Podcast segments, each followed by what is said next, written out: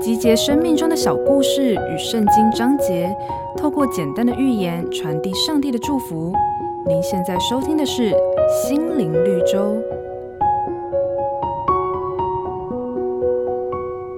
寒冷的冬天，刺猬挤在一起取暖，想要利用彼此身上的温度逃过冻死的危险。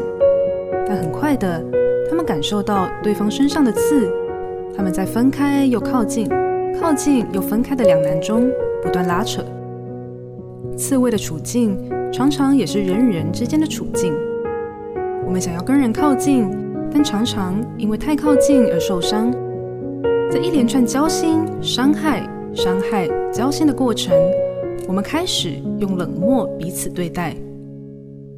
圣经里，耶稣也曾提到人身上的刺。他说：“为什么看见你弟兄眼中的刺，却没看到自己眼中的梁木呢？”很多时候，我们总是希望对方改过，但却不知道自己的过错可能更大。当你被人刺伤的时候，如何再面对他呢？绝对不是疏远。